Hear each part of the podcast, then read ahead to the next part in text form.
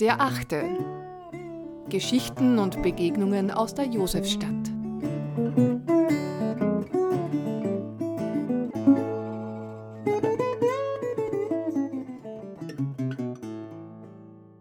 Lerchenfeld literarisch.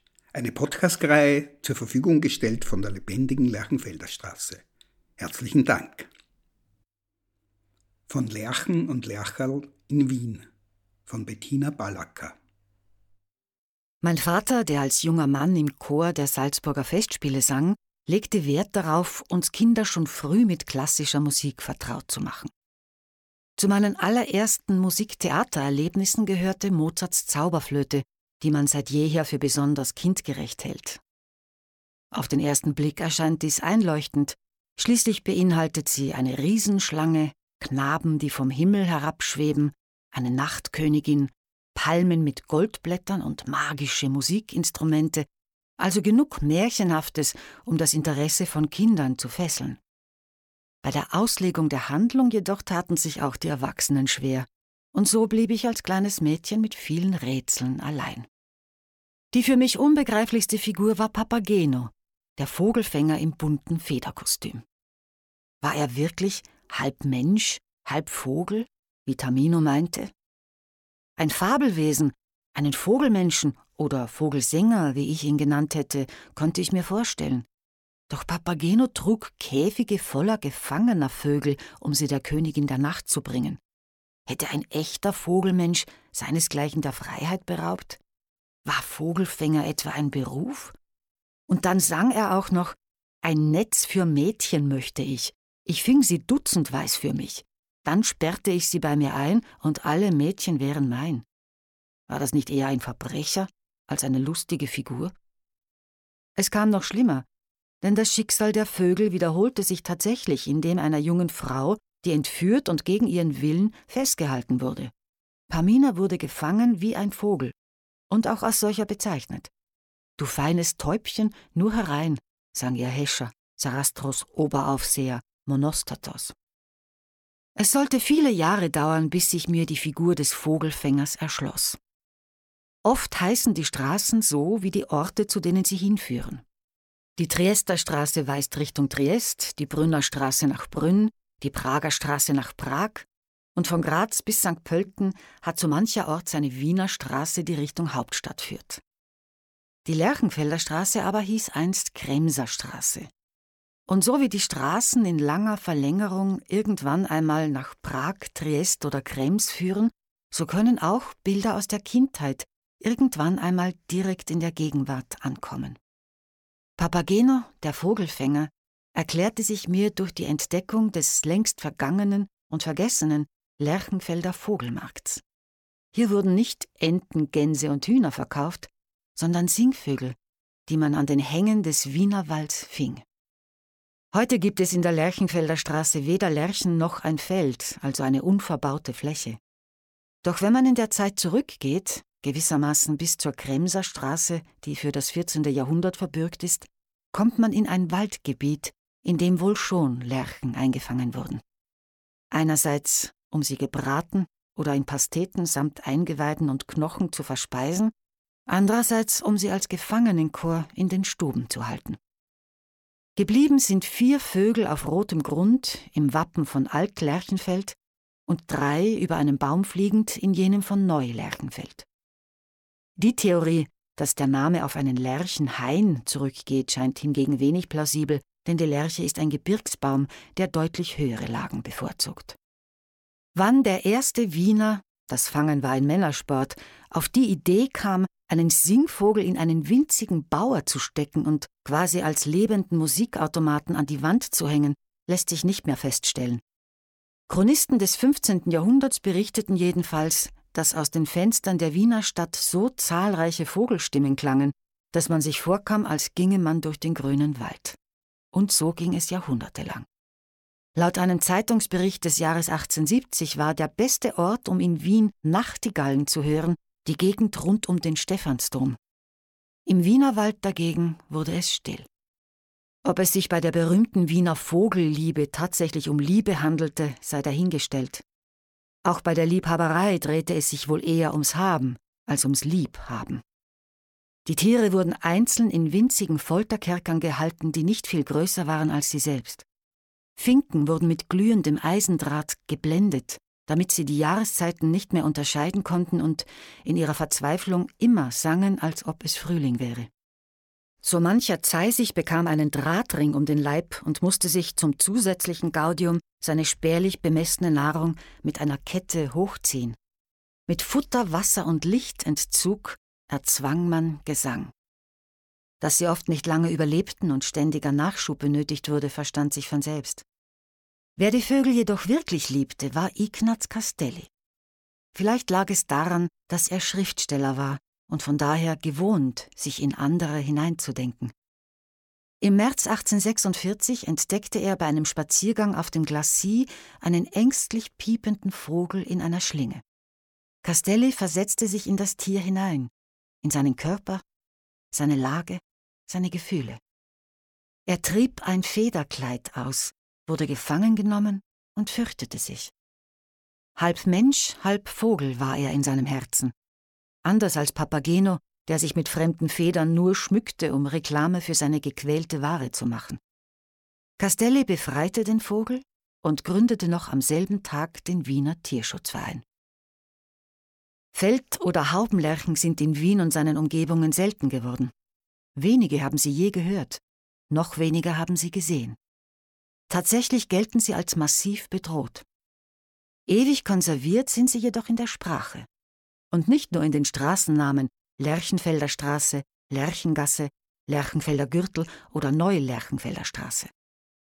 Im figurativen Diminutiv kommt die Lerche weiterhin häufig vor als etwas sehr Kleines, harmloses, Unschuldiges. In der Wendung des is ka Lercherl wird ausgedrückt, dass etwas doch eine größere Sache sei als gedacht. Da ist das ein Lercherl dagegen wiederum bedeutet, dass etwas oder jemand vergleichsweise gefährlich sei. Man könnte also sagen, so eine Steuererklärung ist kein Lercherl. Oder gegen den Menschen ist der Wolf ein Lercherl.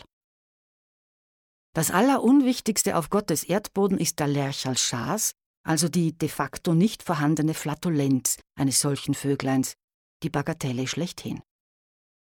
Der jeden Sonntag stattfindende Lerchenfelder Vogelmarkt befand sich am Linienwall etwa dort, wo die Grundsteingasse in den Gürtel mündet. Mit Leimruten, futterbestreuten Schlagfallen und rund um diese drapierten Käfige mit oft geblendeten Lockvögeln wurde der Wienerwald als vermeintlich unerschöpflicher Selbstbedienungsladen leergeräumt. Nebstbei entnahm man ihm auch gewaltige Fuhren an Ameiseneiern, die als Nachtigallenfutter dienten. Um dem schon lange bestehenden und zahnlos gebliebenen Vogelschutzgesetz endlich mehr Geltung zu verschaffen, wurde der Markt im Februar 1886 schließlich verboten.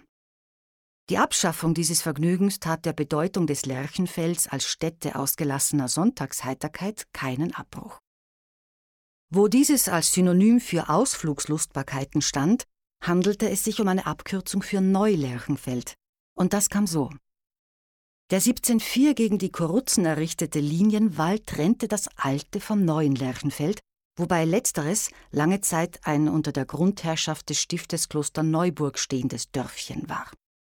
Die Korutzen kamen nie, was jedoch blieb, war der Linienwall als Stadtgrenze, hinter der von außen betrachtet ab 1829 die Verzehrungssteuer eingehoben wurde. In anderen Worten, in Altlerchenfeld war das Essen und Trinken erheblich teurer als in Neulerchenfeld. Dies führte dazu, dass die ab 1862 Alt-Lerchenfelder Hauptstraße genannte heutige Lerchenfelder Straße jeden Sonntag dem Durchzug des vergnügungssüchtigen Volkes diente. Sie endete etwa an der heutigen Kaiserstraße, dann musste man nach Norden abbiegen. Es heißt, dass es hier schon recht grün war und die Luft frischer wurde. Aus der Vorstadt in die Vororte hinaus kam man durch das Lerchenfelder Linientor, welches sich bei der heutigen Sanetti-Straße befand und durch das man in die Neulerchenfelder Straße kam. Noch immer erblickt man von dort jenseits des Gürtels das Weinhaus Sittel zum goldenen Pelikan, einen letzten Rest des alten Neulerchenfelds. Bis 1894, als man mit der Abtragung des Linienwalls begann, befand sich links vom Tor das Linienamt, rechts davon, von großen Linden umschattet, die Lerchenfelder Lienienkapelle. Draußen gab es heurige, Wirtshäuser mit weitläufigen Gastgärten, Tanzböden und Musik.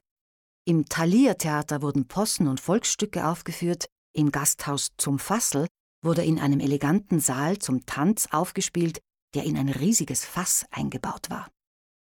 Im Lerchenfeld fand man Kipfelverkäuferinnen, Schausteller, Karusselle, ein Wachsfigurenkabinett, Bänkelsängerinnen, Losverkäufer, Kegelbahnen, den Cirque Français mit seinen Kunstreitern und das Wichtigste, Backhändeln, Plunzen, Wein und Bier. Es ließ sich wohl nicht vermeiden, dass in Wien so manche menschliche Sängerin den Ehrentitel Lercherl erhielt oder sich selber gab. So hatte die 1849 geborene Volkssängerin Luise Montag, eigentlich Aloysia Pinsker, den Spitznamen das Lercherl vom Michelbeuergrund, die 1887 geborene Operettensoubrette Betty Fischer nannte man das Lercherl von Hernals. Nicht nur die Königin der Nacht war eine Vogelliebhaberin, auch von realen Wienerinnen wird dies berichtet. So soll das Büro der Hotelchefin Anna Sacher voller Käfige mit zwitschernden Vögeln gewesen sein. Die Tänzerin Fanny Elsler reiste sogar mit ihren singenden Gefangenen nach Amerika und, ergänzt durch Neuzugänge aus Übersee, auch wieder Retour. Erzählt wird dies von der Schriftstellerin und Journalistin Antizia Leitig in dem 1939 erschienenen Buch Die Wienerin in dem sie, wie in etlichen anderen kulturgeschichtlichen Werken, das alte Österreich aufarbeitete. Dabei bewahrte sie viele alltagsgeschichtliche, insbesondere die Frauen betreffende Besonderheiten, für die sich männliche Historiker wenig interessierten. Durch die Nazizeit lavierte sie sich mit Hilfe von so manchem deutschtümelnden Textbeitrag hindurch. Dabei war sie mit dem in Tschernowitz geborenen jüdischen Schriftsteller und einstigen hohen Staatsbeamten Hofrat Dr. Erich von Korningen verheiratet. In einem bemerkenswert erfolgreichen Akt der Scheinanpassung ließ sich das Paar dann auch scheiden, lebte allerdings weiter zusammen. Nach dem Ende des Dritten Reichs wurde die Scheidung annulliert. Korningen, der 1938 aus rassischen Gründen zwangspensioniert worden war, hatte viel Zeit, um seine Frau bei ihren Recherchen zu unterstützen. Nach dem Krieg argumentierte Leitig, dass sie in ihren während der Nazizeit geschriebenen Büchern den Herzen mit österreichischer Atmosphäre Stärkeinjektionen gab. Wohl hatte die populäre Autorin durch ihren Erfolg, der ohne das Auslassen spezifisch jüdischer Leistungen in ihren kulturgeschichtlichen Werken nicht möglich gewesen wäre, auch ihren Ehemann geschützt, der offenkundig unbehelligt blieb. Dass er diese Jahre mitten in Wien überlebte, ohne eigentlich versteckt zu sein, kommt einem Wunder gleich. Von 1938 bis zu Korningens Tod im Jahr 1975 lebte das Paar in der Lerchenfelder Straße 25. So schrieben sie während der sieben Jahre der Nazi-Herrschaft in unmittelbarer Nähe des alten Vergnügungsviertels über österreichische Heiterkeiten in Todesangst. Vielen Dank fürs Zuhören. Wir freuen uns, wenn Sie die Zeitung mit einem Abo unterstützen. Alle Infos gibt es auf unserer Website derachte.at. Und bleiben Sie in der Josefstadt, Ihre Elisabeth Hunsdorfer.